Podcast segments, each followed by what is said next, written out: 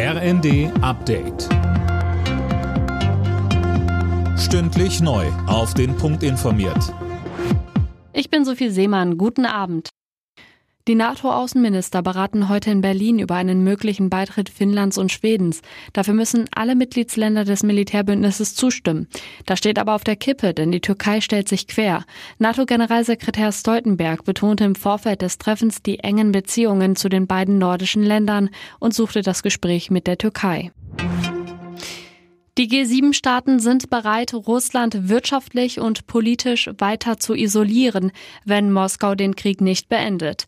Das geht aus der Erklärung der Außenminister nach dem Treffen in Schleswig-Holstein hervor.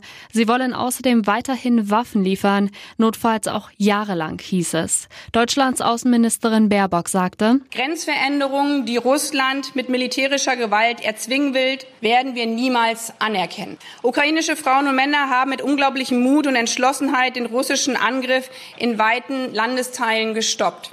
Damit sie aber weiterhin in diesem ungleichen Kampf überhaupt eine Chance haben können, werden wir weiter helfen.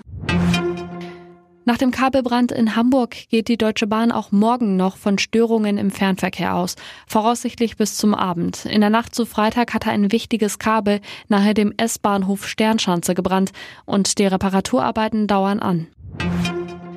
In der Musikszene bahnt sich ein Megadeal an. Pink Floyd will die Rechte am Gesamtwerk der Band verkaufen. Im Gespräch ist eine Summe von einer halben Milliarde Dollar. Laut Financial Times sind Warner Music und das deutsche Musiklabel BMG am Kauf interessiert.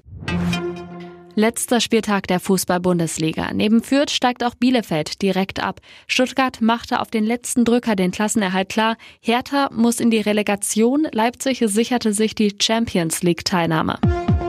Alle Nachrichten auf rnd.de